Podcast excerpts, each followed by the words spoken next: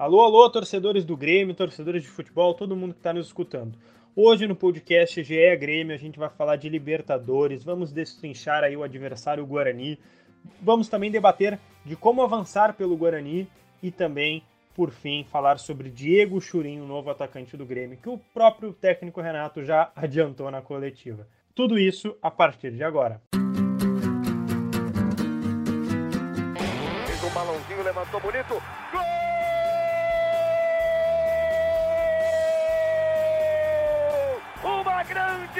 Jogada de Renato pela direita. Partiu Luan, dominou o lance, é bom, o lance é bom, o lance é bom, o lance é bom. Olha o gol, olha o gol, olha o gol. Golaço do Grêmio. Para Everton, chegou, fez a finta, outra boa jogada, cruzamento. Olha a chance, olha o gol, olha o gol, olha o gol, olha o gol, olha o gol. Gol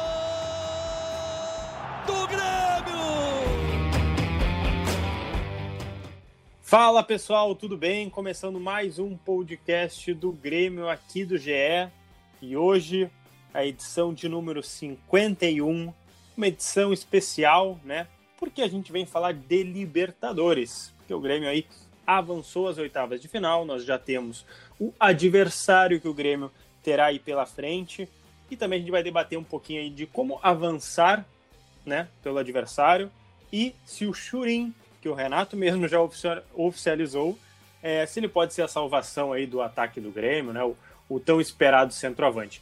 Eu sou Lucas Bubbles, repórter do GE, e estou aqui com Eduardo Moura. Tudo bem, Dado? E aí, Lucas, tudo certo? Olá também para todo mundo que está ligado aqui com a gente, que uh, fica com a gente, fala de Grêmio e nos dá atenção aqui no podcast do Grêmio. É, o Dado também é repórter do GE, meu colega, o nosso colega, né? E, Dado, é, hoje pela manhã estamos gravando o podcast aqui na sexta-feira, né? É, dia 23 do 10, 23 de outubro de 2020. É, teve o sorteio aí da Libertadores, é, também da Sul-Americana, né? Foi tudo junto, mas o que importa aqui pra gente no podcast do Grêmio é a Libertadores e o Grêmio pegará o Guarani do Paraguai nas oitavas de final. É, Dado, é, eu vou pegando aqui algumas informações do Guarani, mas o que, que tu já pode dizer para gente é, do clube, é, desse confronto? É, eu só estou pegando aqui é, algumas informações. Tá bem, Lucas. Não, o que dá para falar né, é que, primeiro de tudo, olhando a tabela da Libertadores, né, o Guarani passou como segundo no grupo B, né, que era o grupo do Palmeiras. Palmeiras foi o líder com 16, melhor campanha geral, e o Guarani passou com 13 pontos. Eh, passou como segundo colocado, mas fez mais pontos, por exemplo, que o Grêmio, né, que foi o primeiro do grupo E. Né? É claro que ali dentro do, do grupo houve uma divisão muito clara de Tigre e Bolívar como sacos de pancadas, digamos assim, né? E o Palmeiras e o Guarani como os times uh, que se destacaram, né, que foram bem na competição. O Grêmio já enfrentou o Guarani, né, Lucas, recentemente na campanha da, do título do Tri, né, em 2017. Estava uh, também na fase de grupos com o Guarani. Então Ó, gremista, seriam, seriam sinais? É, é, inclusive eu lembro que no jogo lá do, do Paraguai, o Renato poupou uh, os, titula os titulares, né, usou reservas para priorizar o gauchão, e foi naquele jogo lá que o Arthur uh, acabou com o jogo, jogou demais, um gol do Pedro, Pedro Rocha com passe do Arthur, e aí o Arthur a partir dali meio que se firmou, né, com, como titular do time, depois foi ganhando mais e mais espaço, né. Dá para dizer também, né, Lucas, que não é, antes só para fechar, que não é um adversário tradicional, né, não é campeão da América, embora tenha eliminado o Corinthians esse ano, né, naquelas fases preliminares, eh, e já fez isso em outro, outro ano também, mas não é um, um, rival tradicional e também não tem muita torcida, né, os times de torcida lá do Paraguai, Olímpia e Cerro, e o, o Guarani realmente, claro que esse ano não tem público no estádio, mas o Guarani não levava uh, torcedores ao Defensores del Chaco, né? Então também não é um clube de massa assim, né, que movimente muito uh, muita torcida lá no Paraguai. Vamos lá, então. É, eu vou trazer só mais algumas informações. Depois vocês podem é, acessar lá sempre em ga.globo/grêmio. A gente vai ter uma matéria especial ali sobre o Guarani.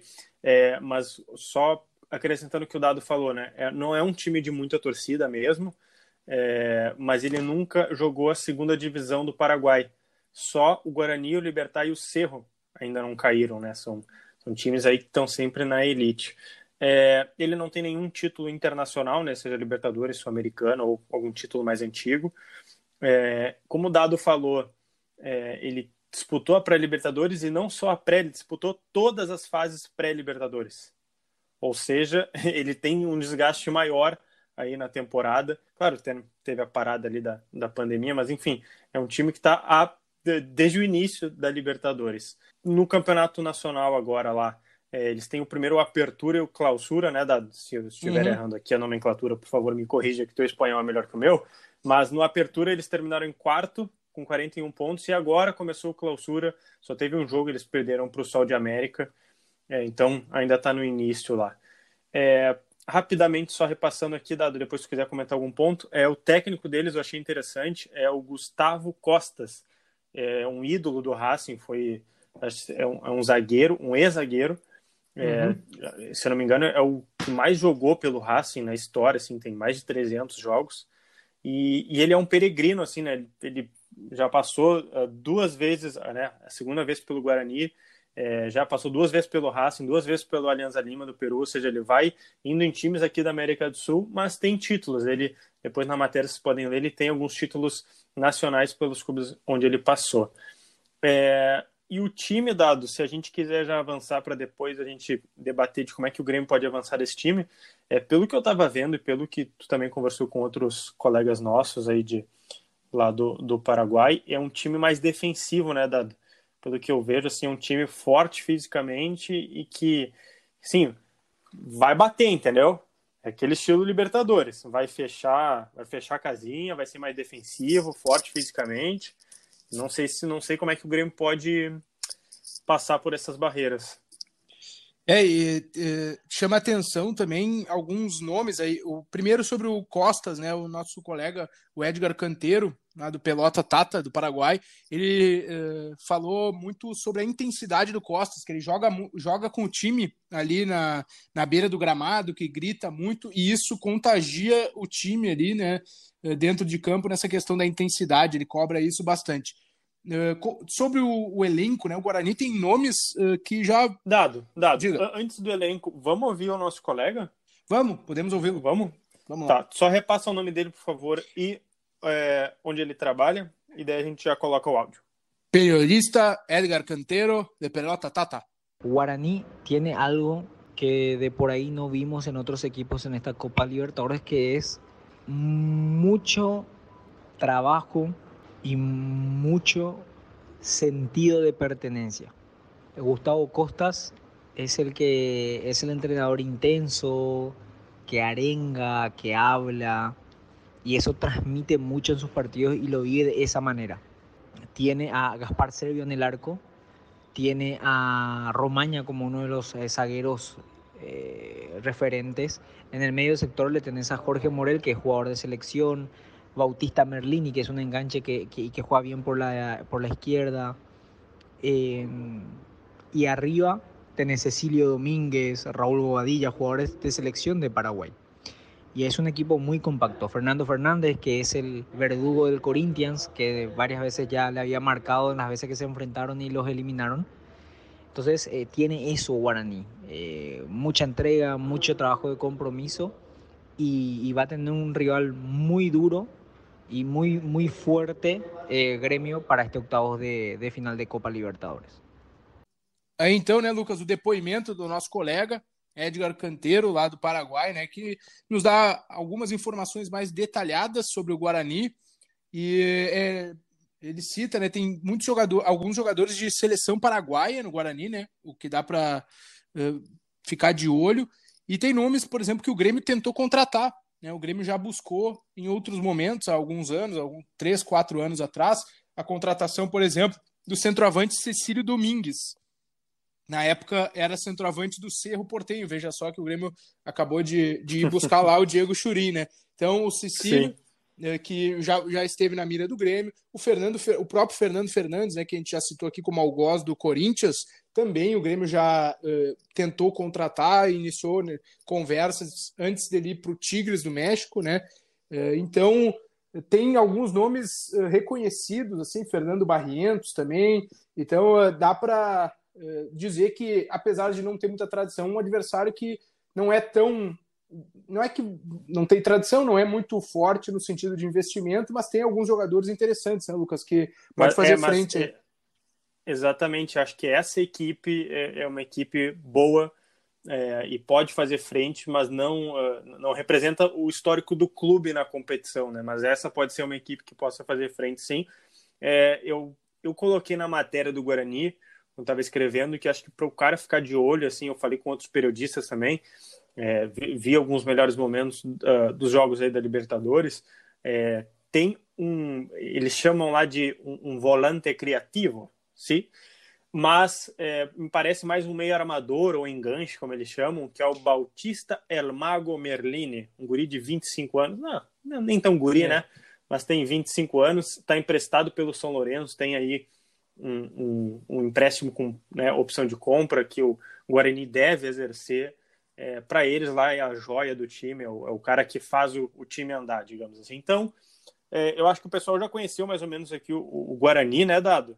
Agora a gente vai vir para a questão, acho que é fundamental, né? Como é que o Grêmio passa desse Guarani depois do sufoco? É, não estou exagerando aqui, né? Sufoco que o América de Cali fez contra o Grêmio aí na última quinta-feira, é, quando praticamente entregou, né? um, a chance do empate e que veio acontecer, Dado. É, acho que isso é muito bem colocado, né? O Velasco fez uma bobagem no fim do jogo, porque né, o, o América, quando o Grêmio teve a chance do, do empate ali, né, já entrando no jogo uh, com o América, naquele pênalti sofrido pelo Luiz Fernando, bem no início do segundo tempo, quando o Grêmio estava bem no jogo, foi ali 10 minutos o melhor momento do Grêmio no jogo, né? Uh, ali sim o Grêmio merecia empatar e até né, virar o jogo. Só que o Grêmio errou o pênalti pelos pés do Robinho, né? Que, de novo, não, não deveria ser ele o batedor, na minha opinião, né? Devia ser o Diego Souza, depois que é o batedor oficial e converteu no fim do jogo a cobrança. E, erro do Robinho, e aí é imediato, é uma coisa que eu nunca tinha visto e é inacreditável, assim. É, imediato, goleiro repõe a bola, contra-ataque do América e gol contra do Kahneman. É, então, dá para dizer que, que o América entregou o empate para o Grêmio e, e, por consequência, a vaga na Copa Sul-Americana, né, Lucas? Porque aquele gol do Grêmio tirou o próprio América de Cali da Sul-Americana. Então, entregou a sua vaga no Sim, porque, o, porque o, o, o, Católica, a Católica, perdão, venceu o Inter, né? Isso, bem no fim do jogo e lá combinação de resultados, é exatamente. A Católica tinha que vencer e o, a América de Cali não poderia ganhar do Grêmio. E Curiosamente, é. o último lance aconteceu tudo isso. Exatamente. Então, né, realmente o América entregou. O Grêmio foi muito abaixo do que a gente viu, né? O Renato, eu acho assim, o Grêmio não, eh, digamos que não, não, não colocou tanto em risco assim a liderança, né? Porque se a gente for ver, claro que por, por causa do outro resultado, por causa do Inter lá eh, no Chile, mas se a gente for ver, o Grêmio ficou fora da liderança do grupo por um, dois minutos, né, Lucas? Eh, assim, foi uma coisa muito curta mesmo, que era a combinação da derrota do Grêmio para o América e de uma vitória parcial do Inter, que durou pouquíssimo lá no, no Chile. E aí o, a Católica, logo depois do primeiro gol, do, do gol do Inter, fez o seu primeiro gol no jogo, né? Então, não, não, não acho que o Grêmio tenha colocado em risco, mas o Renato fez um teste e o teste não deu certo, com o Orejuela na ponta direita. Né? Ele mesmo admitiu na coletiva, né? Exato, ele falou isso, né? O Renato disse que a responsabilidade é dele, ele tentou uma situação e não aconteceu no primeiro tempo. Uh, o Grêmio sentiu falta de um meia, né? Entre aspas, e digo entre aspas porque o Robinho estava em campo, mas não exerceu bem ali o que ele tinha que fazer no meio-campo. E, e, o Alisson, como ponta direita, ele tem sido muito o, o articulador do Grêmio mesmo, né? Saindo do lado e, e tramando com o Vitor Ferraz, com o Maicon. Então, a característica do, do Orejuela é muito diferente da do Alisson. E aí o time não se adaptou. Né? O time não se adaptou. Acho que isso fica claro que dificilmente vai ser repetido, né? A não ser que e... talvez o, o, GPR pelo meio, né, Lucas, uh, esteja em campo. Aí talvez seja mais simples de tu botar o Orejuela na ponta. Sabe que é, é, é, vendo o jogo ontem, analisando, eu achei que o Renato até poderia é, mudar em um certo momento do jogo, mudar não, só inverter os laterais, baixar o Orejuela e avançar o Vitor Ferraz, porque me parece que o Vitor Ferraz é muito mais associativo, uhum. Né, uh, é, para fazer o que o Alisson uh, normalmente faz, de assistência, de, de criar as situações de gol, do que o propriamente o Orejuela. Então foi um teste aí que não deu certo, é, e, e, eu acho que isso já é fundamental que o Grêmio não pode mais É. fazer se quer avançar do Guarani, né? Eu acho que vai ter que apostar. Eu acho que o Alisson aí, ah, como a gente noticiou, teve uma lesão no, no ligamento do tornozelo esquerdo, deve ficar aí fora de mais ou menos de duas a quatro semanas, duas sendo muito otimista, né? É, o Grêmio acho que falou em quatro semaas, enfim. O Grêmio falou em quatro. Não, não volta daqui a um mês. É. Não volta Não, daqui o que a eu um ia mês, dizer, né? Lucas, é que uh, uh, a gente está em 23 de outubro, né? As oitavas estão previstas para acontecer justamente a semana do dia 24 ao dia 26 de novembro, né? Então talvez até lá Uhum. o Grêmio consiga uh, recuperar o Alisson, né? Quatro semanas aí, no geral, é, é um mês, né? Então talvez até lá o Alisson uh, esteja em condições.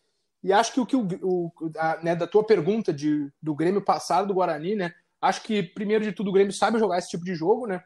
Tá acostumado, tem tradição em Libertadores, esse grupo aí tá acostumado, vai ter uma baixa muito importante, que foi a expulsão muito boba do Kahneman, né? Eu vou chamar isso depois, É, mas continua, eu vou chamar. E, e aí o Kahneman, claro, não joga a primeira partida das oitavas, então é- é uma referência. Eu cito o Kahneman porque né, o Jeromel, o Kahneman, o Maicon são remanescentes lá do título do Tri, então são referências dentro de campo, né?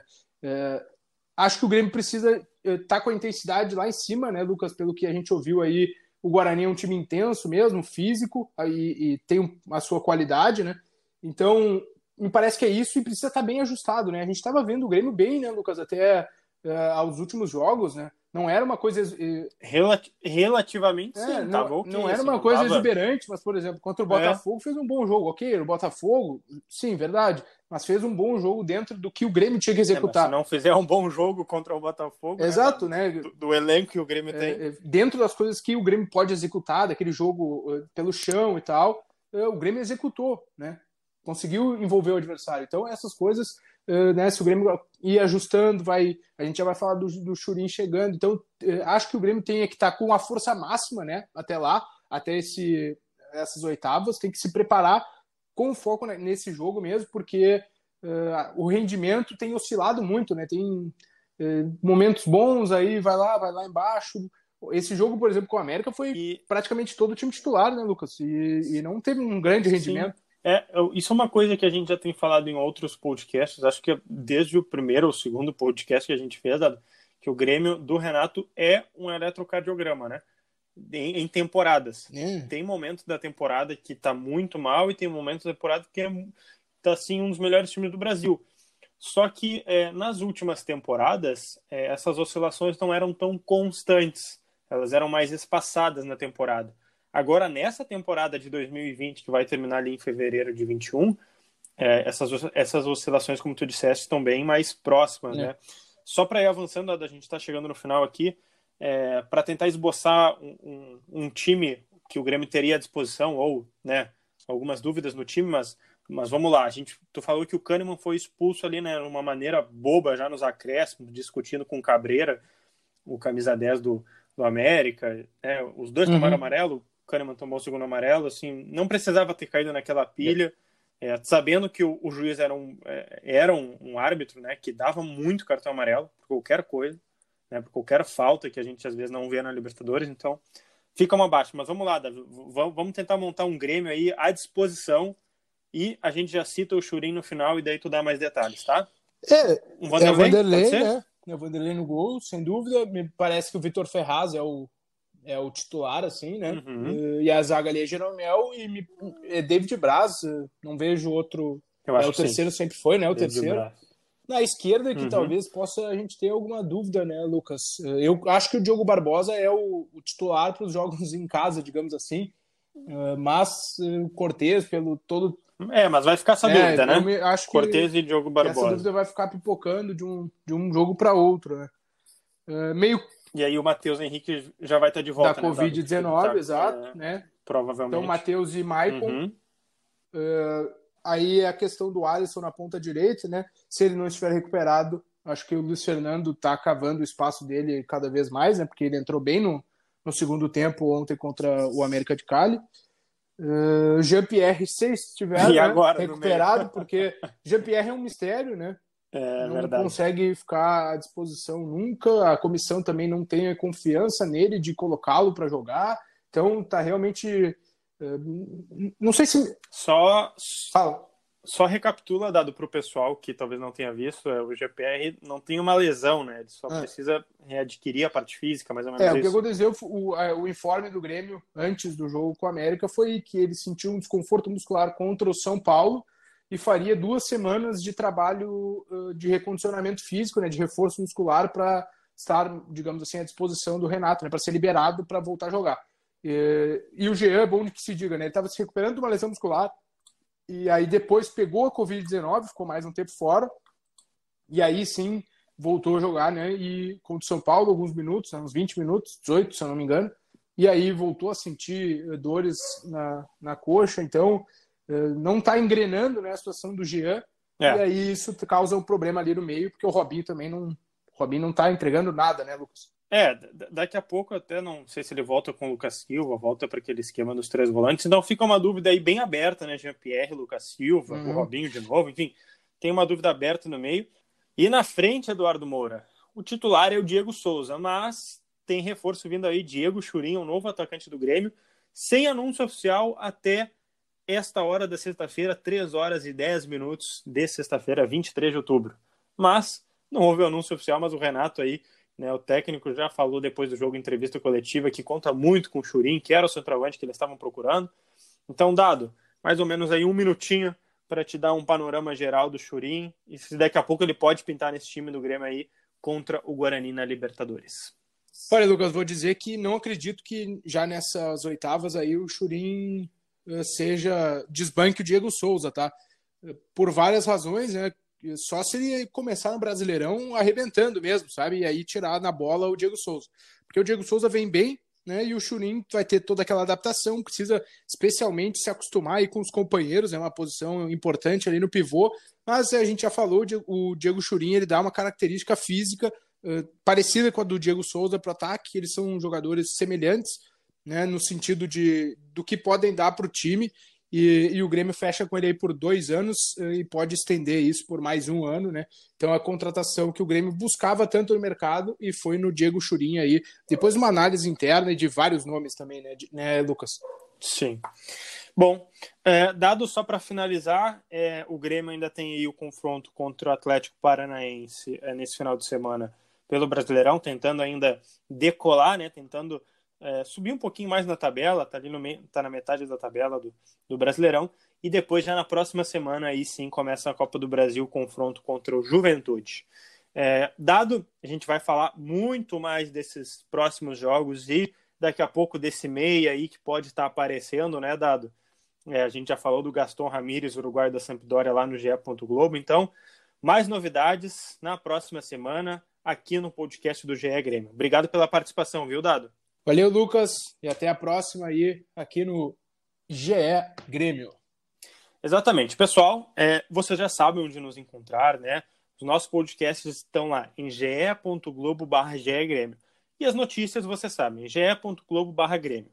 E a gente também está nos aplicativos, tá? Spotify, Apple Podcasts, Google Podcasts, nós estamos lá. Só procurar por GE Grêmio. Beleza? Até a próxima. Um abraço.